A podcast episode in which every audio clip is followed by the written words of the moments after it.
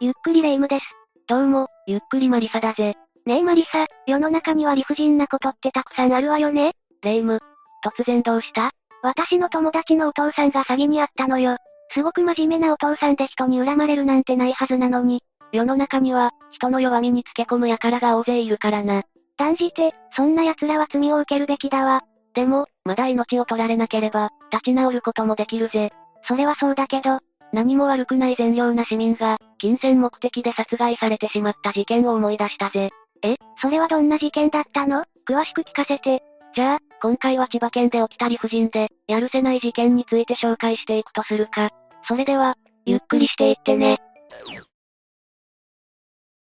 この事件の被害者は太田悟さんといって、建設会社を経営していた男性だぜ。どこに住んでいたの千葉県市原市在住、事件当時太田さんは47歳だった。まだまだ働き盛りの年齢よね。もともと太田さんは大工をしていたんだ。あら、そうなのね。その大工をしていた時に、仕事上の事故で足に障害を抱えてしまったんだ。それは大変だね。足が不自由では、大工さんは続けていくのは厳しいんじゃないのだけど、太田さんは建設用の仕事が好きで、自分で建設会社を立ち上げたんだ。すごい、努力家なのね。だけど、不況の煽りや不慣れな会社経営ということもあって、一度会社を倒産させてしまったんだ。建設会社って、会社の中で一番多い業種なんだよね。その分、競争も厳しいわよね。それでも建設用の情熱は捨てきれず、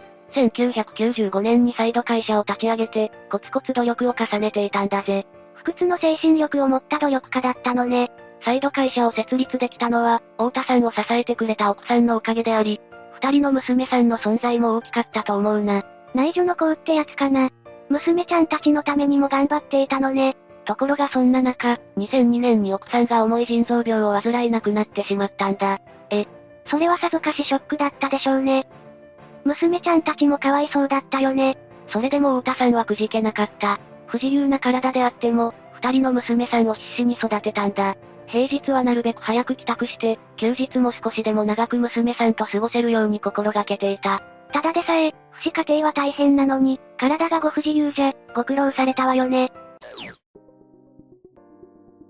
そんな太田さんが事件に巻き込まれたのは2003年9月のことだった。何があったのそれは2003年9月8日、23時頃、一本の電話で始まったんだ。どんな電話だったの電話の内容は、新築住宅の注文を受けた顧客が、今から木更津まで来てほしいという内容だったんだ。そんな夜中に家にいた子供たちの話によると、家を出た太田さんは、いつになく不機嫌で、怒ったような表情を浮かべ、家を後にしたそうだ。これはいつも子供たちには心配をかけまいとしていた太田さんには珍しいことだったんだ。何があったのかしらね。そして太田さんは、翌朝になっても戻らなかった。次の日も、その次の日も何日経っても戻ってこなかったんだ。二人のお子さん、不安だったろうね。早くお父さんに会いたいとずっと心配していたそうだ。そりゃそうだよね。携帯電話も翌日から繋がらなくなって、子供たちはいても立ってもいられなくなり、太田さんのお姉さんに相談、警察に捜索願いを提出したんだ。蒸発したとかの可能性はないの一緒に働いていた人たちに尋ねても、太田さんは責任感が人一倍強く、仕事を途中で放り出すような人じゃなかったと、皆口を揃えて言っていたし、ましてや二人の娘を残して、行方をくらませたとは、とても考えられなかったぜ。事故なら、すぐわかるだろうし、太田さんは一体どこへ行ってしまったのかしら。警察は早速、事故と事件の両方の可能性を睨んで、捜索を開始したんだ。何かわかったの警察はまず、太田さんが行方不明になるきっかけとなった、太田さんを呼び出した相手に聞き込み調査を開始したんだ。そうね、まずそこからよね。太田さんと最後に連絡したのは、おそらくこの人だものね。太田さんを呼びつけたのは、新築住宅を依頼していた A と B なんだけど、二人はあの夜、太田さんは来なかったし、何度も電話したが繋がらなかった、と証言したんだ。え、太田さんは木更津には向かわなかったの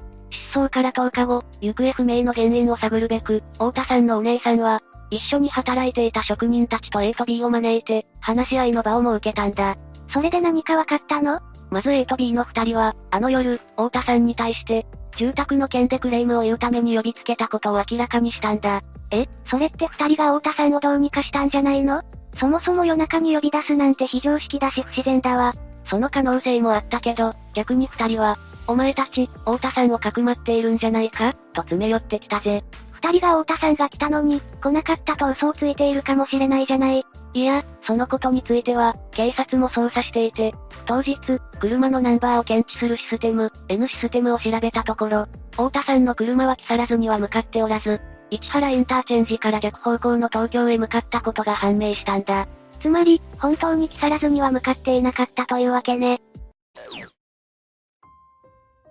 ただ、この事実に不可解な点がいくつか分かってきたんだ。え、それはどんなことなの一つ目は、太田さんは出かけるときはいつも、玄関を出て車に乗り込むと2、3分で車を発進するらしいんだけど、この日に限って、車を出すまで15分ほどかかったらしいんだ。それってどういうことつまり車に乗り込んでから、誰かしらから連絡が入るかして、急遽行き先を変更した可能性があるぜ。な、なるほどね。このことは子供たち二人が証言しているから間違いないと思うぜ。そうか、お子さんの証言なのね。二人はお父さんの行動をいつも見ていたから、些細な変化も気づくはずよね。もう一つは、太田さんのお姉さんが気がついた違和感なんだよ。お姉さんが何か気がついたのね太田さんは足が不自由で障害者手帳を所持していたんだ。そうなのね、それがどうかしたの障害者または家族に障害者がいる場合、事前に車を登録しておけば、最大高速料金が半額になる制度があるんだぜ。へえ、そんな制度があるのね。太田さんの車も、その制度に登録していて、いつもなら高速に乗る際、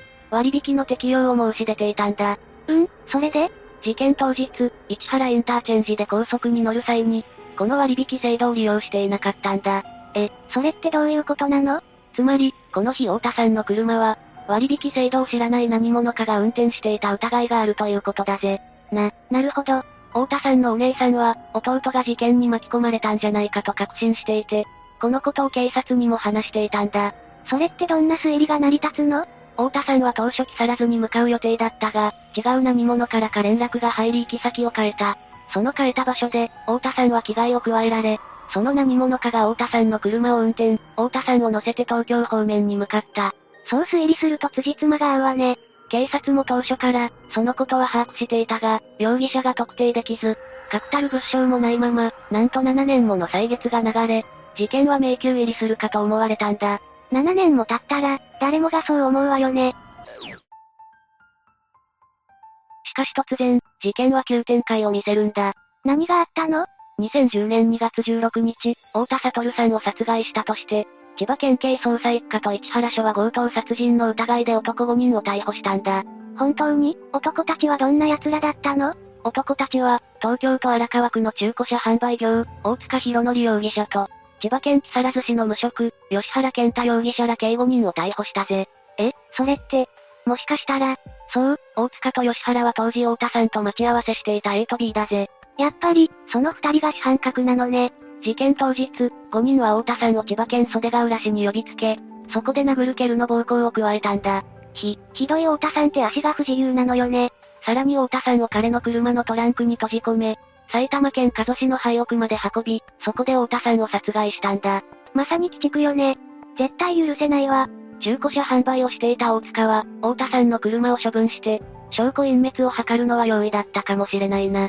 確かにね。車をスクラップにして処分するなんてわけないわよね。他の4人も証拠隠滅にはかなり協力しただろうな。動機は何だったの大塚容疑者が吉原容疑者を通じて太田さんに住宅建築を依頼したんだ。うん。それでところが、完成後に大塚は、なんやかんやクレームをつけてトラブルに持ち込み、太田さんに金を払わなかった。クレームをつけるなら、法に則っって争うべきよね。そして大塚は、代金約1000万円の支払いを免れるため太田さんを殺害したというわけだぜ。なんとも、短絡的な動機よね。他の4人は大塚に何らかの弱みを握られていたのか、わずかばかりの報酬をもらっていたんだろうな。結局5人は強盗殺人と営利目的略取の容疑で逮捕されたんだ。実は大塚、吉原の両容疑者は、家屋の工事代金の融資を申し込んでいた。金融機関に対する詐欺容疑で逮捕、起訴されていて、この事件は再逮捕ということになるぜ。お金のためなら何でもする連中なのね。そして、逮捕後の3月10日、千葉地検は、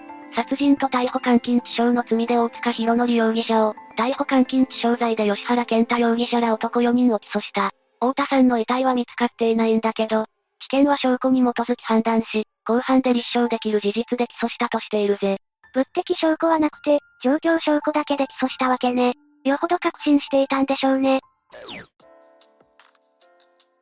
それで、この男たちの裁判はどうだったの判決は殺害に関しては、最後まで全員否認し続けたみたいだぜ。往生際が悪いわね。もちろん大塚容疑者も最後まで殺害を否認し、弁護士も証拠も動機も認められないと後押ししたんだ。ま、まさかの無罪大塚容疑者が死体が出なければ、警察は手も足も出ないと周りに、嘘ぶいていたことを指摘し殺害したことは十分推認できると、裁判長は容疑者と弁護人を一刀両断、懲役14年の判決を言い渡したぜ。さすが裁判長、懲役14年が長いのか短いのかは疑問だけど、残念ながら、共犯の他4人の裁判や罪状は、はっきりとはわからなかったんだ。法治国家日本の裁判所を信じましょう。